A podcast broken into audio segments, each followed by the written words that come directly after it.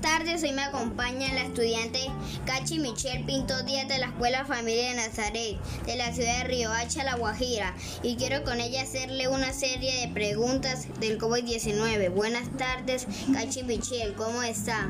Buenas tardes, muy bien, Alex Mauricio, agradecida porque me hayas invitado a este bonito espacio de la entrevista.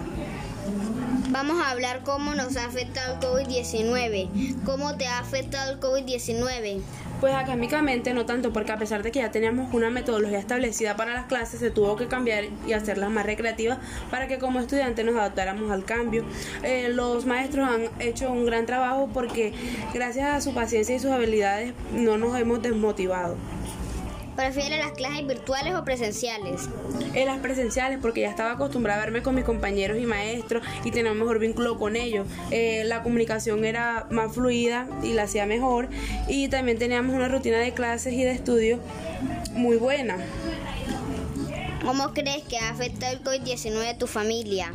Pues a veces a mí y a mis padres se nos dificultan porque se nos cruzan los horarios, ya que mi mamá o mi papá necesitan trabajar por medio de los dispositivos que yo utilizo para atender mis clases virtuales.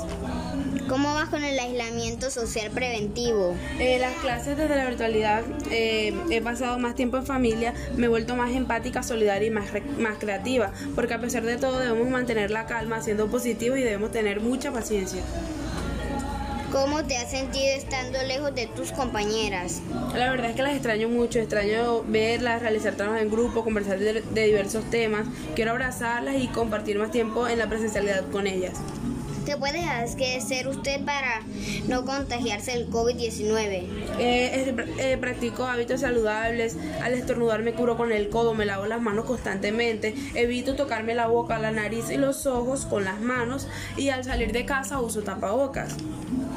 Estudiante Cachi Michel, muchas gracias por haber aceptado la invitación de esta entrevista para conocer cómo usted vive usted esta, esta situación del COVID-19.